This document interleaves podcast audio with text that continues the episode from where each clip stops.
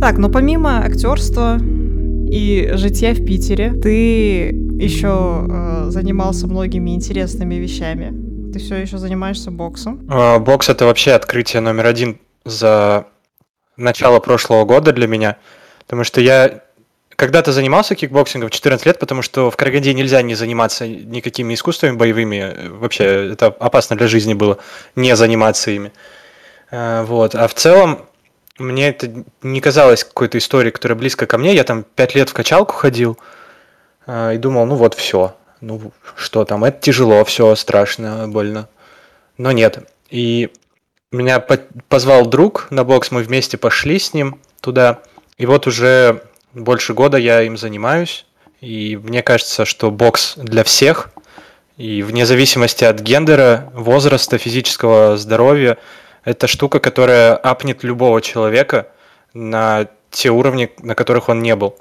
Потому что кроме сложной физической нагрузки, что тоже интересно в первую очередь для тех, кто себя в форму хочет привести, это еще и психологическое развитие. Например, когда я нахожусь в незнакомой компании с э, другими парнями, я чаще всего, глядя на человека, могу сказать с большой долей уверенности, что он занимается какими-то боевыми искусствами, что он боец, потому что это то спокойствие, которое тебе дает э, боевка, оно чувствуется. Ты всегда чуть-чуть расслаблен, ты всегда знаешь, что все будет в порядке. У тебя сразу более спокойное общение, все такое. Вот это прям очень кайфовые эффекты, что кроме того, что ты становишься физически более сильным, но еще и у тебя сила духа дает спокойствие внутреннее. Вау. Может пойти на бокс записаться. Это вообще обалденно. Если ты там прозанимаешься хотя бы три месяца, то ты уже почувствуешь, что прям все, все стало намного круче, жить стало веселее. Звучит как подсесть на наркотики, но в хорошем смысле. Ну, да. У, на, у нас там, кстати, если... есть девочки, которые, если я с ними встану в спарринг, скорее всего, они меня побьют. Так что про гендер это тоже важно, что девушкам тоже вполне себе на бокс походить. Классная идея. Вообще, martial arts — это очень крутая вещь. Сама говорю, как человек, который очень долго занимался тайквондо. Так, если тебе бокс дает э, такое крутое психологическое спокойствие, чем ты разгоняешь свой адреналин помимо бокса? Ага, здесь э, я должен рассказать про сноуборд, потому что сноуборд это открытие моей двухлетней давности, наверное. Я в Томске прожил 6 лет и к своему стыду отправился на э, курорт Шерегеш, э, который очень классный, где можно покатать на сноуборде, на лыжах очень недешево, даже будучи студентом, только на четвертый год своей жизни в Томске. И это так обидно, что я столько времени сидел прямо в 600 километров от такого классного времяпрепровождения и не воспользовался им ни разу. Ну, вот это чувство, когда ты уже начинаешь что-то уметь на борде, и ты едешь, и у тебя получается, и ветер свистит в, твоей, в твоем шлеме, и ты такой, как красиво, какие классные елочки, а потом обязательно въезжаешь в какую-нибудь елочку, разматываешься под ней, э, просто по горло в снегу стоишь и такой думаешь, хорошо. Как я тебя понимаю, у нас э, в Чехии, к сожалению, нет такого обилия снега и, и елок, только в определенный сезон когда очень много людей. У нас еще проблема в том, что очень много людей на очень маленькое количество курортов. Но сам факт того, что вот когда ты едешь, и ты такой, о, словил эту волну снега, а потом действительно ловишь волну снега. Ну вот в этом сезоне у меня почему-то не получилось, хотя у меня первый раз полностью своя снаряга, и, но я съездил, мы с друзьями катались э, один раз только. Мы на неделю ездили, снимали там классный домик. Вот. Я вообще планировал еще в конце сезона скататься, но что-то пошло не так. И, видимо, я уже сезон свой закрыл. Но в следующем году обязательно, обязательно. Это прям такая часть жизни, от которой не хочется отказываться вообще ни в каком случае. Она абсолютно уникальна. Ничто не дает такие эмоции, как э, классная катка. Так, я сейчас не про доту, я сейчас про сноуборд или лыжи, конечно. Куда ты ездил в этом году? Шерегеш? У меня друзья в Томске, с которыми я обычно катаюсь, и поэтому я и к ним в гости залетел, и на Новый год там остался, и в Шерегеше мы катанули классно. Вот. Ну, в планах у меня в Грузии покататься на Гудауре обязательно. Еще хочется в Приэльбрусе. Ну и, наверное, в Поляну она никуда не денется, туда по-любому тоже надо ехать. Гудаури кр- крутой курорт. Сама там, конечно, не была, тоже только в мечтах. Классно, супер.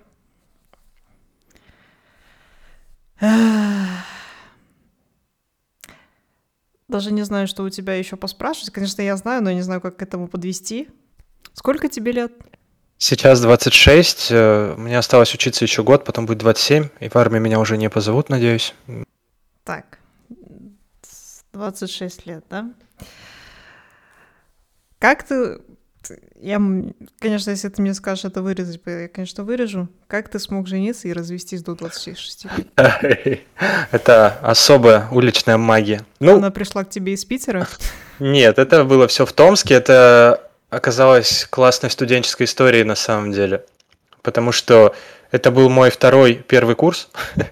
Я сначала поступил на физтех, потом отчислился и поступил на э, геолого-географический второй раз. Ну и вот во второй раз, когда я поступил, я познакомился с классной девушкой, и у нас моментально все типа зашло на супер высокий уровень серьезности, что там, я не знаю, мы через две недели вместе жить начали, короче.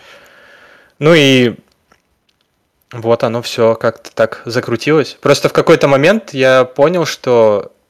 Ну, я подумал, что, ну, мы по-любому вместе навсегда, типа, а что тянуть? А, ну и вот. Ты женился еще с казахстанским паспортом? Да, это, знаешь, одна из ну, основных причин, почему я сделал российский паспорт. Потому что, когда у тебя есть э, близкий родственник россиянин, ты можешь очень быстро сделать гражданство российское. Это не было главной причиной, сразу говорю. Действительно ли так быстро получилось э, взять российское гражданство с помощью этого случая? Ну, слушай, там вообще можно было намного быстрее, но так как э, УФМС это просто филиал ада на земле, и мне туда не хотелось приходить никогда.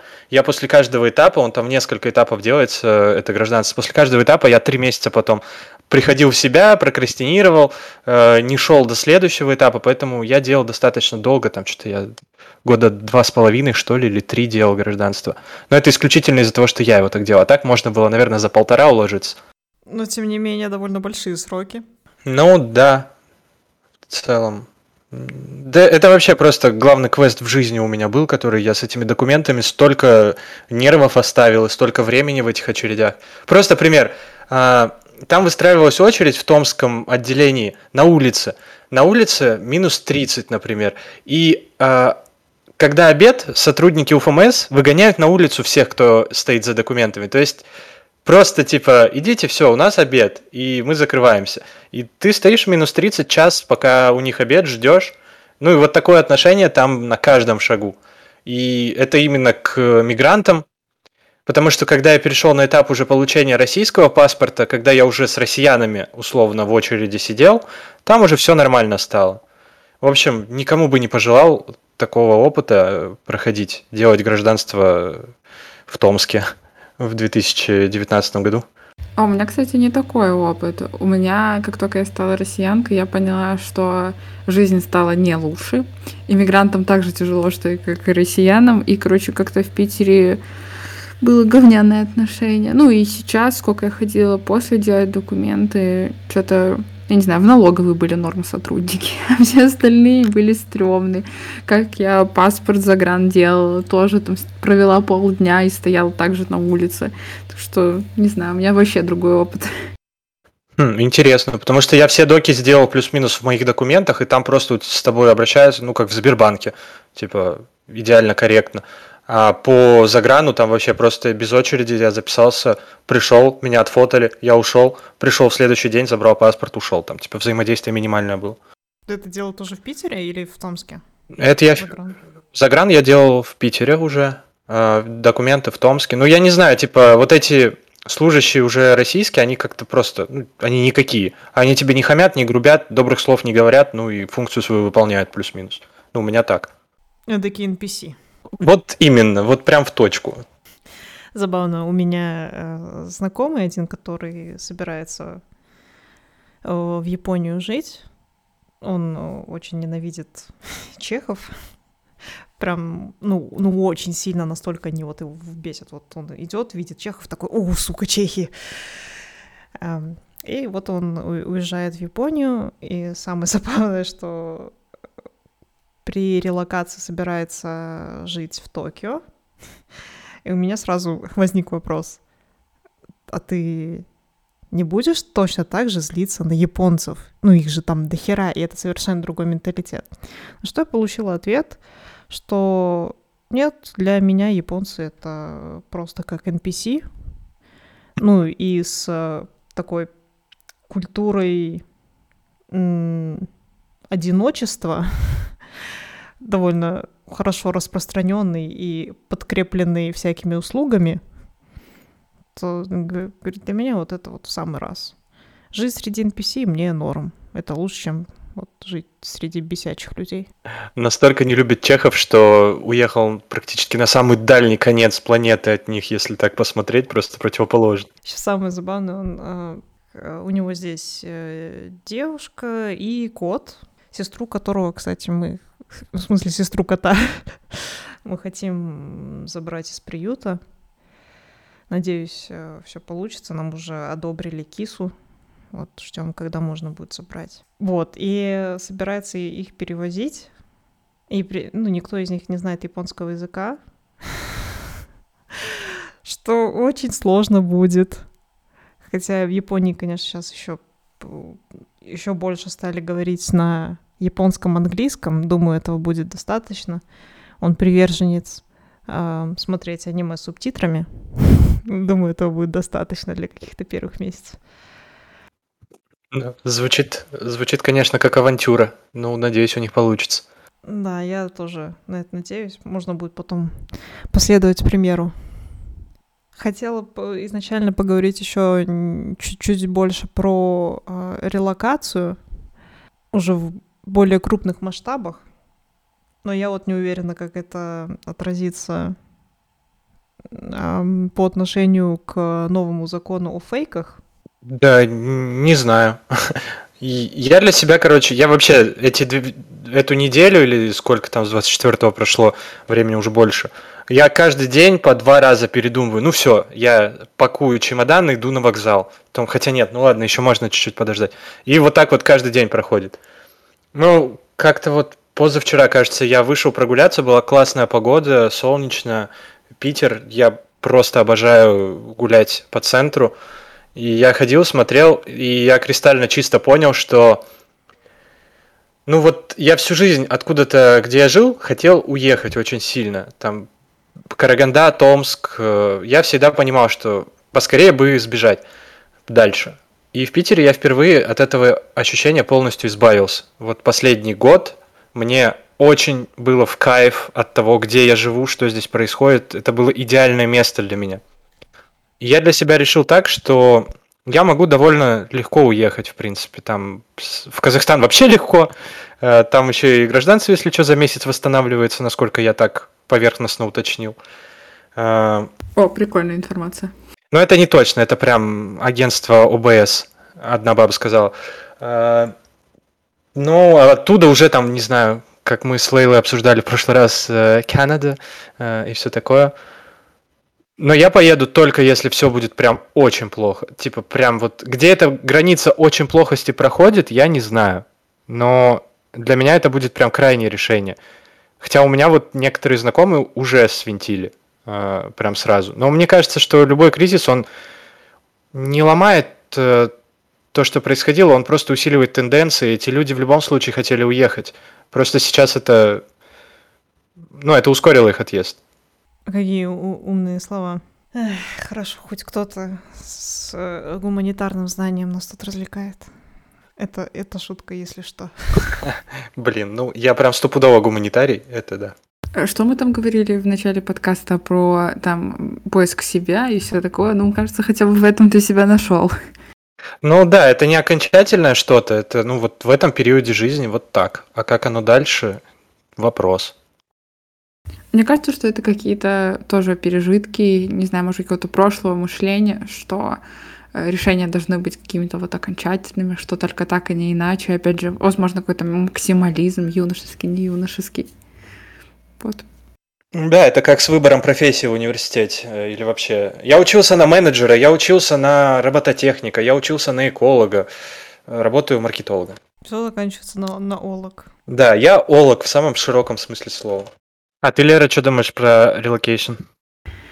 Э, ну, это сложный вопрос. Э, плюс э, у меня есть вещи, в смысле люди, которые меня тут удерживают, это мама. Вот, поэтому для меня этот вопрос немного осложнен тем, что я ей должна помогать. Ну, точнее, это не то, что внешние обстоятельства, а просто я сама так чувствую, что я хочу это делать. Вот, поэтому я пока не отбрасываю эту мысль, но я решила, что я подожду немного, посмотрю, какая вообще ситуация будет, и потом подумаю о том, хочу я этого или нет. Потому что, ну, до этого э, я думала, что, по крайней мере, ближайшие лет пять я буду точно тут, и не думала о релокации. Вот, э, у меня был план, типа, что делать. вот, но сейчас... Э, ситуация немного поменялась, плюс, ну, типа, мне страшно, что может что-то произойти, или что я без работы останусь, или еще что-то такое. Вот, поэтому я начала об этом задумываться, но, короче, пока что просто выжидаю и смотрю, что происходит. Вот мне нравится такая позиция, я не совсем разделяю людей, которые типа резко подорвались и взяли билет в Тбилиси и уехали. Это что такое вообще? Ну, не знаю, может быть, у них все настолько легко в жизни, все подготовлено, типа, все вещи уместились в чемодан, э, все планы легко перестраиваются. Я мне вот ближе позиция Леры, что типа посмотреть, что будет вообще. Сейчас ничего не понятно, что будет. Ну да, плюс у меня на самом деле довольно хорошая работа, и мне очень не хотелось бы ее терять, очень не хотелось бы.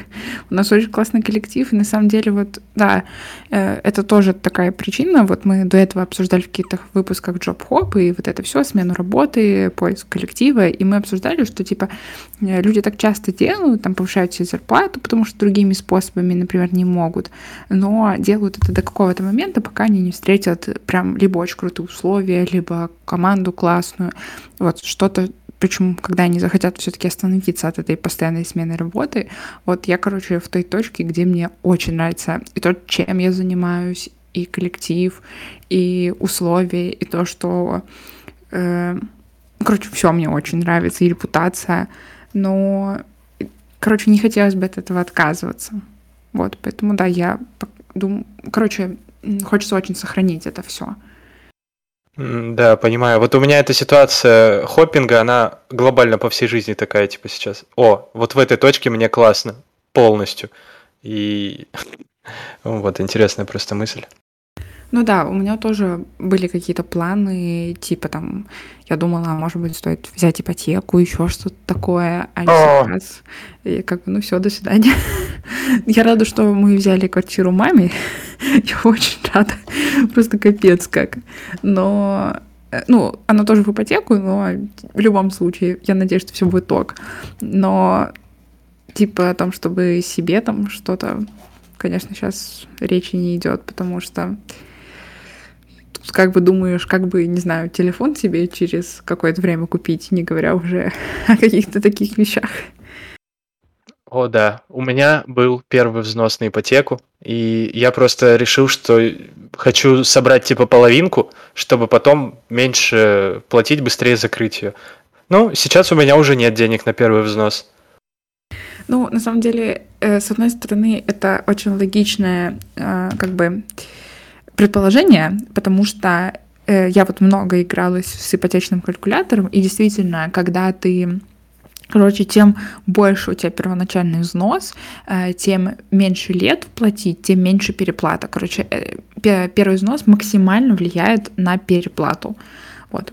а, например, количество лет, оно минимально влияет на переплату, реально. Увеличиваешь, уменьшаешь, не, не сильно влияет. Вот. Но, да, учитывая то, какая нестабильная ситуация в нашей стране, и то, что, ну, это же не первый раз, когда там рубль обрушивается, и вот это все. Поэтому, короче... Ну, нас- насчет э, сильно ли влияет количество лет на переплату, в Казахстане я этого не заметил. То есть я, я тоже очень долго играл с разными калькуляторами по ипотеке, и я остановилась по своим, то есть я буду оплачивать сколько, три года, и переплата там составит условных 100 тысяч тенге, да, просто назовем это валютных единиц, в то время как если бы я оформила ипотеку на 6 лет, то она составила бы 300 тысяч валютных единиц. Ну, просто надо тоже понимать, что в России совсем другие проценты. То есть, типа, там, например, мы мамину квартиру взяли под 8%. Это, типа, очень маленький процент, на самом деле. А в Европе-то, ну, для России это маленький процент, а в Европе-то совершенно другие цифры, совершенно другие переплаты. Так что в России переплаты сильно больше, и типа не может быть по-другому. А учитывая то, что сейчас проценты по ипотеке это около 20, то я вообще не представляю, какие там суммы будут переплаты. А, Лера, как тебе та идея, что теперь ты э, привилегированный класс, и у тебя ипотека 5%? Ты же тоже в эти компании работаешь, насколько я помню. Э, да, но, во-первых, этот закон еще не приняли. Вот, я, я напоминаю, это еще не... Э, ну, если это произойдет, то было бы круто, да, то есть там же, насколько я помню, там не только в ипотеке э, льготы есть еще, еще какие-то, я уже не помню какие, но пока что это не приняли, пока что это просто разговоры, а, ну как бы, блин, всякие сомнительные законы что-то так быстро принимают, а вот такие вещи принимают очень долго, так что посмотрим. А, у нас вчера был рабочий стратегический созвон по компании, и SEO а, там на 400 человек вещал. А так как компания у нас ну, такая, типа, очень близкая к государству, и она крупная очень, одна из крупнейших в России, он говорит, я вчера был на собрании Минцифры, мы там обсуждали, как именно законодательно утвердить вот эти распоряжения по поводу 5% и тому подобное, и что они просто а, на бумаге пытаются сейчас это все составить, но по ходу все это будет. И выплаты вот эти, он говорил, что, скорее всего, будут как э, ипотечный вычет налоговый из НДФЛ, что типа реально просто из-за того, что ты в IT-компании работаешь, тебе будут платить деньги. И просто из-за того, что ты работаешь в IT-компании, у тебя будет 5% вместо 20%. И в армию тебя не заберут до 27 лет, типа. Ну, я не знаю, честно, как к этому относиться, мое чувство справедливости несколько негодует с этого. Ну, э, конечно, когда ты находишься в этом классе, тебе очень хорошо. Но я хочу сказать про то, что э, я думаю, что это попытка удержать кадры все-таки, потому что, наверное, я не знаю цифры, это просто мое предположение, что, возможно, просто очень большой процент именно айтишников уезжают, и это как бы попытка сделать какие-то условия для того, чтобы э, люди остались. Э, во многих же компаниях э, подумали о том, как можно удержать сотрудников. Вот. Э, короче, сейчас все об этом думают, при том, что компании приостановили найм, например, Яндекс приостановил найм, ну, короче, очень много этих компаний приостановили найм, вот, но при этом пытаются э, удержать тех сотрудников, которые есть сейчас, чтобы они просто не свалили. Но, опять же, я общалась с, с ребятами как раз-таки с Яндекса, ну, как бы у них там все не очень хорошо. То есть они прям очень активно сваливают. Вот, так что я думаю, эти меры просто по, там, для того, чтобы удержать айтишников в первую очередь. Ну, у нас в компании все очень хорошо пока что, и будет типа только лучше, скорее всего. Ну, если экономика останется вообще существовать. А, э, в смысле? Ну, типа, платежеспособность людей же хуже будет. То есть при этом все равно у вас все будет хорошо? Да, потому что у нас 50% экономики компании это госзаказ. Приветули. А, ну, окей, круто. Что я могу еще сказать? И на этой замечательной ноте мы заканчиваем наш долгий выпуск. На этом мы с вами прощаемся. Спасибо большое, Владимир из Петербурга, Лера из Петербурга, Лия из Гаги, Лейла из Праги. Ой, мне так все еще Боже мой. Да, звучит потрясающе. Слушайте наши выпуски, все ссылки в описании. Календарь, кстати, у, у нашего подкаста есть календарь, так что если вы захотите присоединиться к какой-либо записи, посмотрите в календаре, когда она будет проходить. Календарь вы найдете в прикрепе в сообщениях в Телеграме, который тоже по ссылочке в описании. Как это все звучит, очень корни. Пока. Корни. Это группа такая корни или хорни, типа горячо?